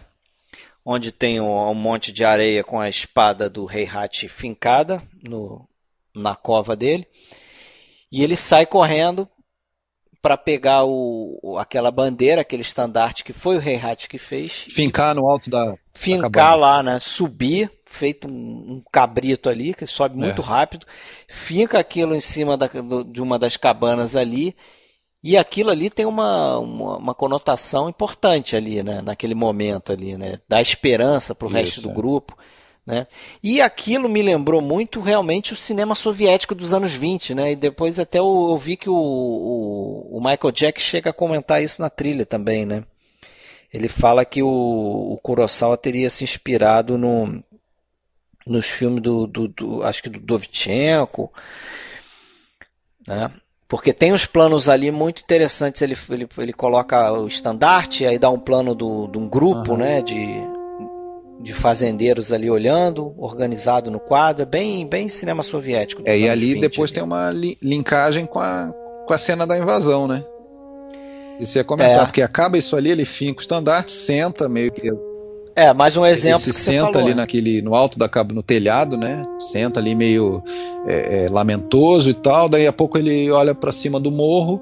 E aí tem o que segundo se diz, é a primeira vez que isso é uma, uma coisa tão batida hoje em dia, né? O personagem olha para o alto de um morro e lá no horizonte, né? É, do, do, do, do, topo da linha do, do alto do morro, você vê o, o inimigo vindo por, por detrás, trás, assim, né? Você vê primeiro as cabeças. Aquela horda é, de bandidos. E ali começa uma cena linka com a outra. Acabou um velório, um enterro, uma lamentação e sem uma não tem nenhum wipe ali, não. Já ali já em seguida já vai direto para uma. Já é direto, né? Encadeado um atrás do outro. E ele fica todo excitado, né? Toda vez que ele vê bandido, que ele tem a perspectiva de ter ação, né? De, de, de, de que a porrada vai comer, ele fica todo todo excitado. Eu gosto muito também nesse filme da, da, da que a gente não comentou muito ainda da, das elipses mesmo, né? Coisas que não são mostradas pra gente, até porque se fosse mostrar tudo ia ter seis horas o filme mas é, a clássica ali, o, o que que o Rikichi fala para aquele samurai no início do filme ali, que a gente só vê o Rikichi saindo do, do grupo, indo em direção provavelmente a um samurai, daí a pouco ele está levando uma sova de um, de um samurai revoltado. O que, que aconteceu? A gente só pode supor, né? Ele deve ter feito a proposta, o cara se sentiu humilhado. Outra, como que o Kanbei encontra o Chichiroji na, na, só vê os dois voltando já animados, papeando, já se reencontraram alguns minutos, alguns instantes. Né? E várias outras coisas, ainda fica sabendo, né? A gente, a gente apenas pode é, é, é, supor. E, e, isso é uma coisa que eu acho interessante, um recursinho legal. Assim, Acrescenta um dinamismo, né? Que a gente até fica meio incomodado na hora, assim, como? O que aconteceu? Como? De onde veio esse cara? Né? Ou então até o próprio a introdução do, do Kyuzo, né? Que, que aconteceu? A gente já vê um duelo iniciado ali. Né? É, mas é claro que tem uma aposta ali, né? Que tem alguma coisa não resolvida ali, né? Mas você ia falar da batalha final. Batalha na lama, sensacional. Seis minutos, três câmeras. Três Seis câmeras, três câmeras mesmo, usadas simultaneamente. Ou mais, né? Eu acho que depois é que ele passou a usar mais três câmeras nos filmes seguintes, mas eu acho que de repente ele usou até mais câmeras ali. E aí o que, que ele obtém com isso, né? É, ele, pô, uma coisa que ele não tem o problema da, da continuidade, né? E ele tem sempre mais planos para ele poder escolher, né? Então ele acaba uhum. escolhendo aquele, aquele plano que ele acha que a ação tá, tá melhor, né? E fica, fica uma edição vertiginosa, assim, uma, uma ação. É, e contínua, isso é né? Isso é que é importante, é, mas... né? Porque ele filma o, um, um, samurai lá fazendo movimento de espada para atingir o bandido que está em cima do cavalo. E o plano seguinte é o, é o cara caindo do cavalo, né? Mas há, uhum. há essa sensação de que a coisa é contínua justamente porque ele está filmando essa ação ao mesmo tempo, né? Praticamente. Uma câmera aqui no, no, no samurai e outra lá no bandido caindo. Então é uma técnica que também na época não era muito utilizada, né? E o próprio Kurosawa vai, vai adotar isso aí a partir do, desse filme aqui, acho que pro resto da carreira, né? Sim. É, é uma cena que, quando se fala que Sete Samurais foi revolucionário dentro do filme de samurai, ou dentro até do filme de ação, tudo, não foi tanto pela questão temática de, de personagens mais profundos, né? Não são aquelas máquinas de matar é, e tudo mais, como também pela questão da maneira como foi filmada. Não é um filme até que tem tanta batalha, que tem tanta cena de, de violência, de ação assim. Ele tem muita preparação, mas a cena principal e a cena que tem é, é filmada de uma maneira inovadora. Né? De uma maneira que confere um realismo muito grande, né? E principalmente assim, né? Pelo uso mais uma vez dos elementos da natureza ali, pelo Kurosawa da chuva, que já começa antes, né? Já começa na noite anterior, já é meio que um prólogo ali para aquela batalha. E, e, e, que daí gera toda aquela lama. Você vê, o pessoal morre na lama, né? Eles caem na lama. E aquilo é, é algo que chocou, inclusive, os japoneses na época, né? Eles estavam acostumados com aquela coisa do kabuki, aqueles samurais com as roupas coloridas e que praticamente morrer era fácil e matar era fácil e me morrer era indolor, né? E, e, isso isso não é que a gente vê em Sete Samurais, a gente não vê golpes perfeitos, a gente vê é, é, é uma são, é uma luta, principalmente essa final, muito mais de raça, né, do que de, de técnica. É, e é uma é uma, uma sequência muito bem organizada, né? É, eu me lembro que eu sempre tive a impressão das primeiras vezes que eu vi de que a coisa era meio confusa e acho que muito contribuiu pelas cópias ruins que a gente tinha acesso, né? Acho que a primeira vez que eu vi esse filme acho que foi gravado da, da TVE. Era horrível, horripilante a cópia, muito ruim mesmo. E aí aquilo ficava tudo meio confuso. E quando você vê a coisa em HD e, e numa imagem bacana, cara, como a coisa é bem organizada, né? A, a, a, edição é muito bem feita, né? É claro que tem assim, né? Coisas de filme da época, né? o cara, pô, dá uma lançadinha lá, um, encosta a lança nas costas de um bandido, o bandido já sai caindo morto e tal. Tem algumas coisas assim que, que pode assustar pessoas que estão acostumadas com cenas de ação mais modernas, né? Agora é uma bobagem, mas se você, se você consegue dar um pause naquela, naquele duelo lá em que aparece o que uso, se você dá um pause na, no momento que eles estão com bambu, Porra, o outro cara toca nele primeiro. Você já reparou isso ali? É, mas, mas. O cara se revolta porque o cara afirma aí que ele tocou primeiro. E o que uso, não, não, não, mas, mas o cara realmente toca ele primeiro, se você olhar direitinho. É, mas na hora do Só vamos ver. Não, mas ele tocou, mas é, alguém, alguém comentou lá, não, mas ele toca de uma maneira que não seria fatal. É, ah, complicado. Enfim, mas, é, uma bobagem, complicado mas. Aquele. Agora, out, outras marquinhas registradas que a gente vê nesse filme é a questão de círculos, né? Em vários momentos ali, o, os círculos dos fazendeiros, o, né, o uso de círculos é muito recorrente, né?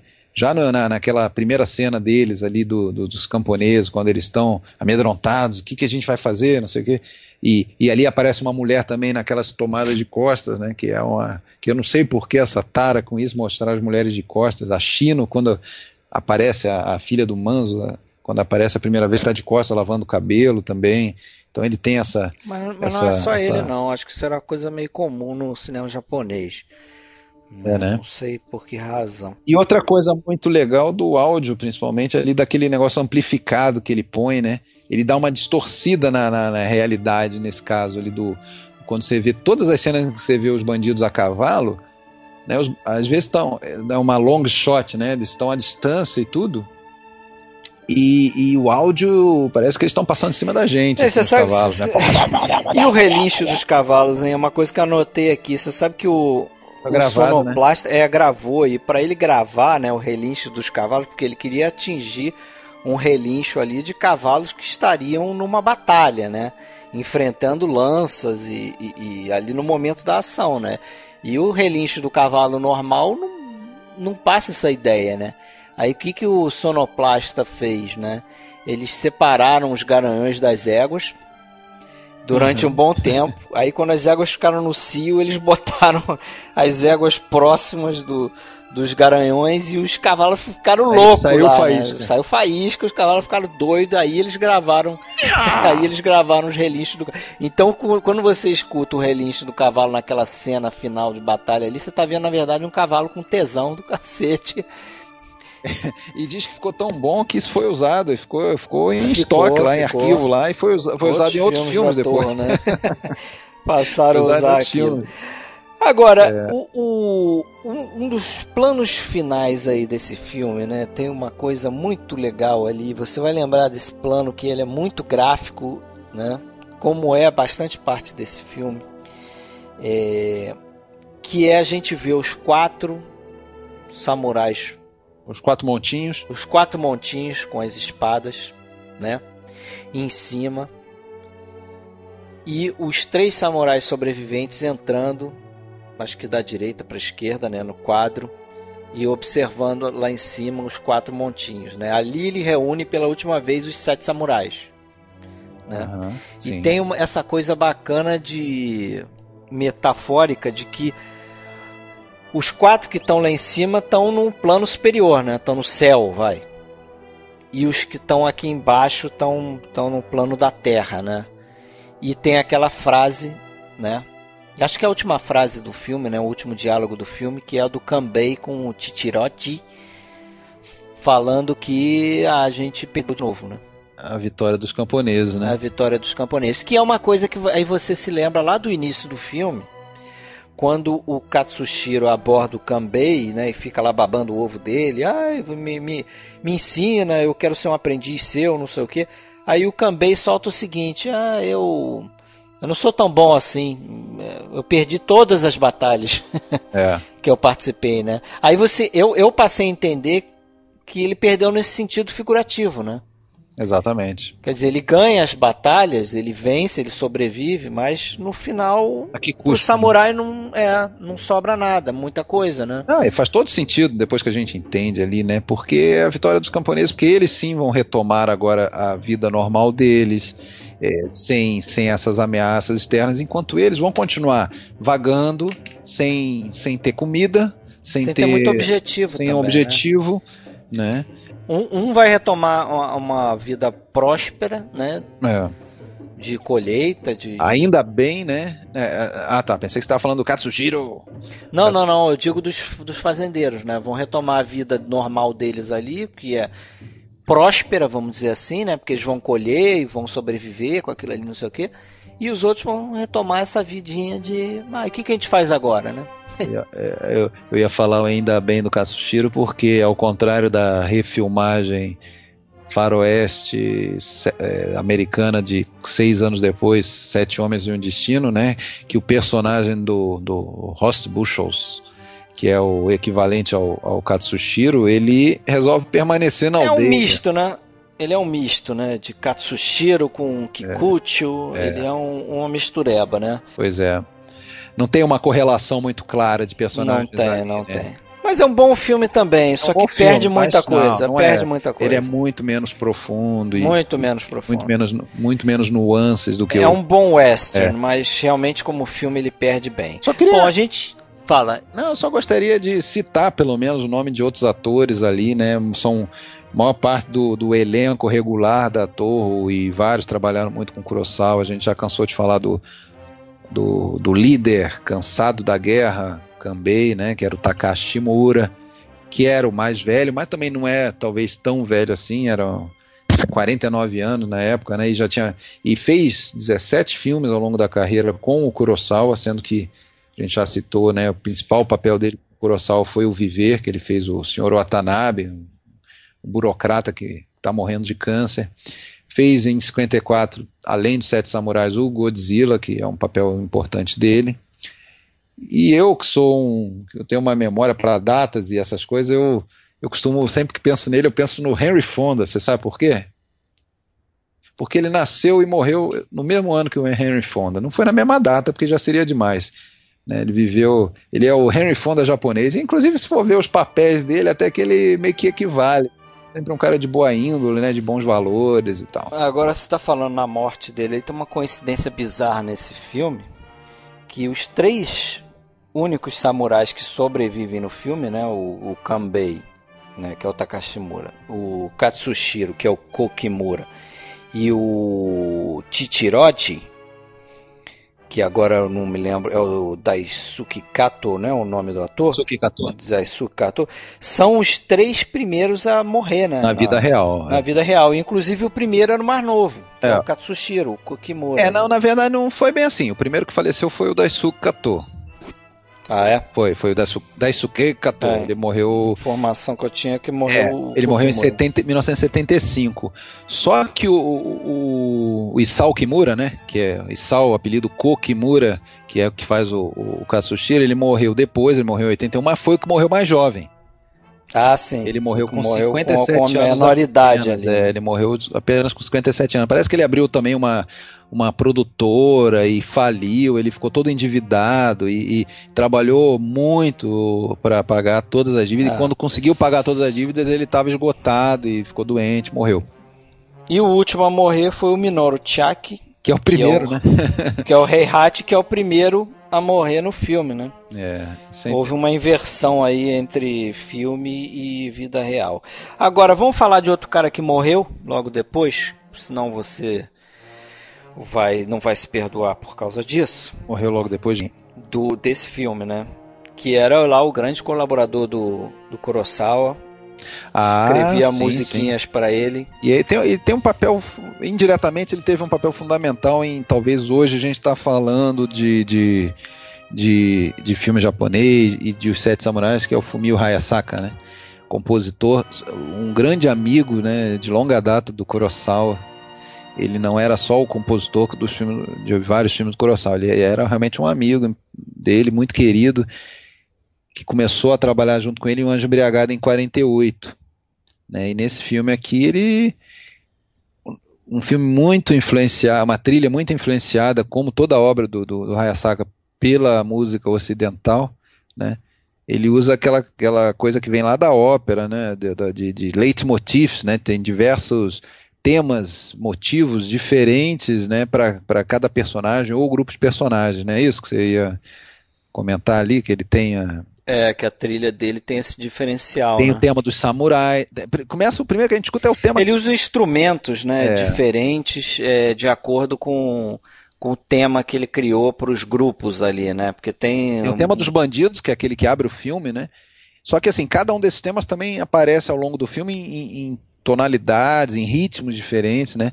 Então, primeiro o, tem o dos bandidos, tem o do tema dos samurais, né, que toca várias vezes, aí quando morre um samurai ele toca num, num ritmo meio fúnebre, meio lento. E, é, ele faz e, uma outra Tem o mambo, versão, né? né? o mambo lá do Kikuchi, né, que é bem recorrente também, tem a, a, música do romance, tem a música da colheita, tem a música até do moinho lá, né, tem uma, se você reparar, né, tem uma música lá que seria meio que o lamento dos camponeses, é um murmúrio praticamente. Ah, é. E aí, o que aconteceu? Consta que ele ele compôs a trilha, mas ele próprio não gostou muito do que seria o tema do samurai, né? Então ele jogou fora isso ali, ele nem chegou, nem levou para apresentar. Ah, é verdade. Nem levou para apresentar pro Kurosawa. Só que o Kurosawa ele não gostou de nenhuma das outras. Aí o Hayasaka voltou lá e pegou na lixeira aquele tema do samurai e aí o Kurosawa gostou e ficou sendo. Mas ele era tão chegado que quando ele nesse filme ele já estava doente de tuberculose, ele morreria logo depois, durante as filmagens do filme seguinte do Kurosawa, que é Anatomia do Medo, que parece que inclusive o tema do filme, né? Eu vi o filme, mas não sabia disso na época. É, que é um anatomia do medo, o nome já diz, mas o medo que no filme expressamente é um medo da, da ameaça nuclear, né? O protagonista fica louco e paranoico com o perigo nuclear e vai morar em São Paulo, né? Quer, quer, quer ir morar em São Paulo, vir morar em São Paulo, né? E, e na verdade a gente sabe que isso foi agora lendo ali que foi muito influenciado pelo medo do Hayasaka da, da morte iminente, né, praticamente ali para ele. E eu falei ele estava morrendo de tuberculose. É, e eu falei que ele é importante pelo seguinte, tem um tem, tem um grande estudioso e crítico americano, o Donald Rich, né, que que serviu lá na, no exército de ocupação, estava no Japão nesses anos 40 aí, e ele era um cara que gostava muito de música, então ele tinha vários discos lá com ele, de música ocidental, música inclusive clássica, moderna e tal. E o Hayasaka ficou sabendo disso e foi fazer contato com o Donald Rich, né? Queria ouvir esses discos. Ficaram amigos e daí o Hayasaka em troca também convidou o Donald Rich, que não manjava nada, não gostava de cinema, não tá, para ir assistir uma. para ir no, na torre fazer uma visita. E ele chegou lá justamente no dia que tava. O, o, o Hayasaka estava trabalhando e estava tendo as filmagens de O Anjo Embriagado. Né? E ele gost, adorou aquilo ali, né? Ele narra que ele, ele o Donald Hit as impressões, ele viu um carinha lá com um chapéu é, meio mole na cabeça, que era o Kurosawa, que, que comandava tudo. Ele viu lá um, um, um, ator mais velho que parecia ter controle e viu um que era uma explosão ambulante, né? De camisa, camisa havaiana e tal, que era o Toshiro. E daí ele se encantou por aquilo ali, né? E foi graças a ele que o Rashomon depois foi conhecido aqui no Ocidente, que depois foi Veneza, né? Que foi o, o prêmio do, do, do Rashomon. E aí essa abertura toda foi deveu muito, deveu muito a essa amizade ali do desse Donald Rich com o, o Hayasaka. É, foi um papel importante, né? Pois é. Donald Rich. Que virou biógrafo do, do Kurosawa, né? Tem um livro muito bom, Isso. inclusive, dele chamado Os Filmes de Akira Kurosawa. Pessoal aí que pede indicação de livro, né? Esse aí vale a pena. Agora, pra gente concluir aí, né? falar um pouco do Oscar, né? Que esse filme foi indicado a dois Oscars, né? Direção de arte em preto e branco e figura em preto e branco. Perdeu os dois Oscars, mas é interessante, né? Como o filme teve essa exposição, né? E, e durante um bom tempo esse filme se chamou nos Estados Unidos de The Magnificent Seven, né? Ah, é? Não sabia. A, é, que inclusive é o nome original do filme do John Sturges, que a gente já falou, Sete Homens e um Destino. Né? E aí, é, depois, quando, quando, saiu o filme do o Western, né? remake dos Sete Samurais, esse filme passou a ser chamado de Seven Samurai nos Estados Unidos. Né? Mas antes era esse aí, os Sete Magníficos. Né? E, e o, o é, só lembrando né, que além do desse filme, né, que virou nos Estados Unidos a refilmagem em faroeste, tem Kurosawa influenciou, né? A gente vai fazer um podcast sobre ele porque é muito merecido, mas a gente já pode citar aqui o que todo mundo sabe, né? Quem é fã do Kurosawa, que outros filmes deles viraram westerns também, refilmagens americanas, pelo menos dois que eu lembre, né? O o, o, o Yojimbo, né? Claro. Yojimbo, é. Por, por um punhado de dólares. E o Rashomon também teve. O Rashomon, é, virou um. Teve uma refilmagem, né? O The Outrage, né? Com Paul Outrage. Né? É um filme razoável, eu vi esse filme. É. Não... Esse e... perdeu muito, perdeu muito mais do que os Sete Homens e um Destino. É, né? Esse... Em relação aos Sete Samurais. E só para, como você falou aí, de não é refilmagem, mas a importância desse filme é, para a carreira de outros grandes diretores que estão aí, né? Que, porra, são fundamentais, né? Para o cinema moderno, que, né? Todos esses diretores que eu vou citar agora pagam pau pro, pro Kurosawa, né? Spielberg, é, Coppola. George Lucas. George Lucas. Eu ia deixar o George Lucas pro final. Eu ia falar o Scorsese antes. Hum. Ia deixar o George Lucas pro final, porque o George Lucas, inclusive, o Guerra nas Estrelas, né? Tem muita influência dos Sete Samurais e tem muita influência do. Principalmente, né? Fortaleza, Fortaleza Escondida. Escondida né? Que o, o, George Lucas afirma isso, que ele se inspirou é, diretamente no Fortaleza Escondida, né? Aquela história dos dos caras é, levando uma princesa, né, que tá fugindo, né, uhum. do exército inimigo. Isso tem muito a ver com Guerra nas Estrelas, né, que ali no Fortaleza Escondida não são dois robôs, mas são dois É. Duas figuras curiosas. Que é, o, que é o Minoru Shiaki, né? Que é o. Minoru Shiaki e o, o Kamatari Fujiwara, né? Kamatari Fujiwara, que nesse filme faz o Manzo, né? Faz o e, Manzo. E que tem um papel mais destacado, então, no Fortaleza, né? E também no Homem Mal Dorme Bem. Lembra que ele faz um um dos envolvidos lá no escândalo e tal, que ah, é. fica pressionado para delatar pra caguetar, né? Dar com a língua nos dentes. Muito bom também esse homem mal tá. dormindo. Falamos do Daisuke Kato, faltou falar do Seiji Miyaguchi, né? Que é uma coisa interessante que, que a gente tem que comentar dele, que faz o que uso, né? Que é o espadachim, o mestre em armas, e na verdade o Seiji Miyaguchi nunca tinha posto a mão numa espada e nunca voltou a botar depois desse filme. Quer dizer, ele não manjava nada de espada, nunca tinha nem segurado uma espada. E foi.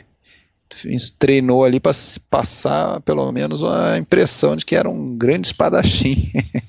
É, ele fez um intensivo aí de dois dias e parece que quando chegou para filmagem ele já estava já, inclusive anêmico, de tão é sério, tão intenso que foi o, o treinamento dele assim ah, por dois um, dias. Tem um que a gente não falou, né? Mas não é à toa, é porque ele era realmente o menos conhecido e também ele não se deu bem com o Kurosawa e não voltou, só voltou a ter um papelzinho pequeno em Trono Manchado de Sangue, que é o Yoshio Inaba, que fez o Gorobei ele é o menos, talvez, conhecido aí dos sete samurais, dos atores, né?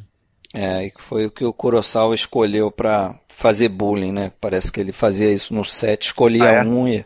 É. O, e o, o Katsushiro Kokimura, que a gente falou que era o mais jovem, apesar de não ser tão jovem quanto o personagem exigia, né? Não era um adolescente, praticamente, tinha 31 anos já. Ele já tinha feito lá em Cão Danado, né? Um grande filme anterior do, do Kurosawa, tinha feito o papel do, do assassino, né? Do, do bandido. Ele era o vilão, né? O vilão do filme, né? É isso aí. Mas eu acho que tá bom, né? Cobrimos bastante coisa. A gente podia falar cinco horas, eu acho, desse filme, hein? O que, que você ah, acha? Ah, é. E eu acho que as pessoas vão desligar com duas horas. Vamos ver. Coloquem aí, pessoal, no comentário desse episódio. Aliás, vocês estão comentando pouco, hein? Nossa voz que... não é tão sexy assim, cara. É, nossa voz não é tão sexy. Aliás, voz foi a, era a única crítica que Kurosawa tinha com o Mifune, sabia? Ele elogiava o Mifune, a energia dele, mas ele dizia que a voz dele era meio grave demais e ficava muito abafada, às vezes não, não, não, não vava legal as palavras que ele estava falando. Ele dava um trabalho isso ali. é, não, agora que você falou de voz, eu me lembrei. Mas então, a nossa voz não, a nossa voz é agradável, os ouvintes, né? O pessoal que acompanha o podcast gosta, então. Espero que só, sim. Só quero, só, só gostaria que comentassem mais. É isso aí. Mas valeu então, cara. Valeu. Vamos ficar por aqui. Até a próxima. Até a próxima, então, só reforçando, né? Um feliz, feliz ano, ano novo. novo. Isso aí. Com muitos bons filmes aí. Se você já viu tudo, reveja bons filmes. Se você ainda está avançando na sua cinefilia, que você tenha acesso a grandes filmes aí nesse ano 2016. E valeu por nos escutar, né? E continuar escutando em 2016, né? Vamos ver se a gente chega até o final do ano, né? Vamos lá. Abraço. Abraço.